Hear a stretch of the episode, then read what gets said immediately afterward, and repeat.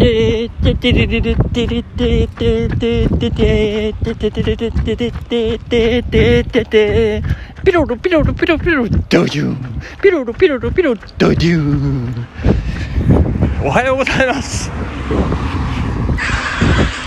おはようございますというには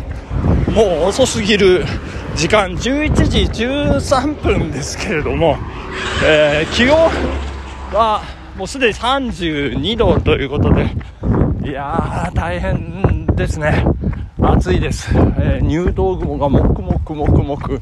天高く伸びていましてですね。何日ですか？今日8月12日ですね、えー、お盆の向かい盆明日に控えてアグリ長沼大混雑でございましたね。花を買ううなんですか特設テントが12345つ6つ出ておりましてもうなんかこう流れ作業のようにね回転寿司のようにこう皆さんこう選んで取ってで会計して新聞紙でくるんでっていうようなねすごいことになってましたけどそんな中こんな中私はですねあれ？笑っちゃう私はですねえー、豊野にありますえ、悪い人の悪い花屋というところにね、行って、母親を連れて行きまして、え、あれも買って、これも買ってというね、えー、形で、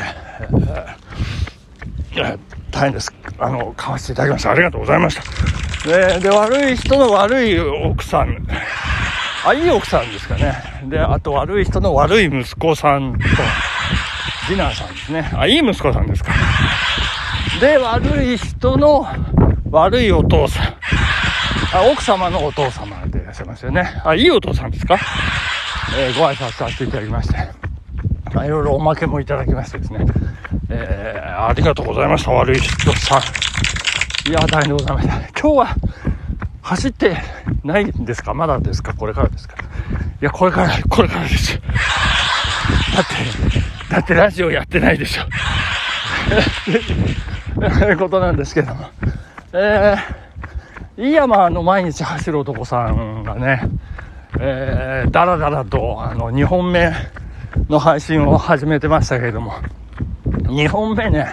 私途中で聞くのやめてしまいました。で、自分の配信と、なんか、ゼルダの伝説、ファイナルファンタジー。えー、冒頭はですね、多分、ちょっと途中聞き逃しちゃったんですけど、多分これゼビウスのこと言ってるんじゃないかなと思って聞いておりましたけれどもね。いやあの、ニョキニョキ地面から生えてくるのはね、なんか五感が刺激されて大変ですよね。あれは素晴らしいなと思いますけど。いやー、そんなことでね、昨日も、えー、大変でございました。13時から17時までテニスをしましてですね。いや、テニス、ま、ま、ずっと打ってるわけじゃないんでね。まあ、ただ、この暑い中、テニスコートにずっといるというのはね、もうそれだけで相応の体力を奪われるというようなことなんですけれども、第1回ですね、えー、高校の公式定休班の OB 会、まあ、これ正確に言うと OBOG 会って言わないとこうジェンダーフリーの世の中に合わないということで私の同期のね、えー、校長先生ですね、えー、言ってましたけど OBOG 会って言わないといけない。で、え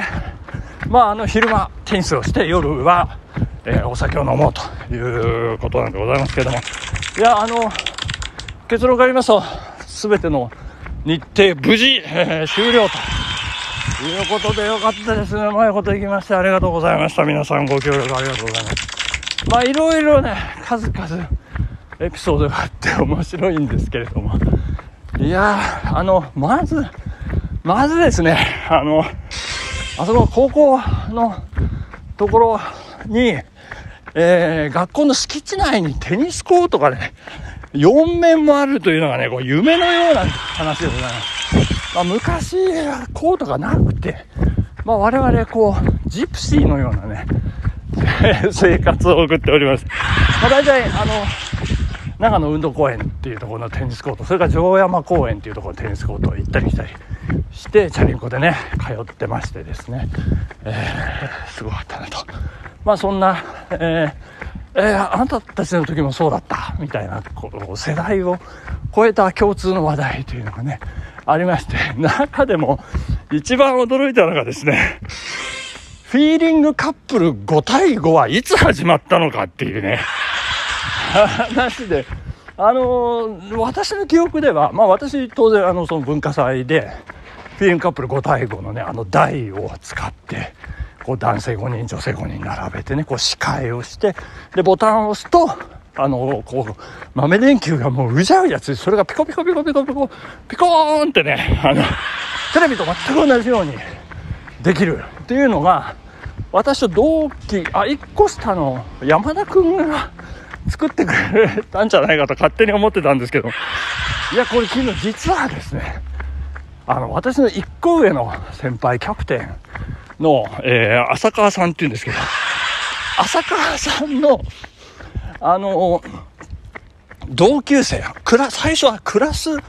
展示で使ったフィルムカップル5第5の台を公式定休班が受け継いで代々、えー、やってると。いうことが発覚いたしましてですね。いや、びっくりしました。で、どんな方が作ったんですか？いや、あいつすげえ、めちゃめちゃ頭が良くてね、あの、その後高校卒業、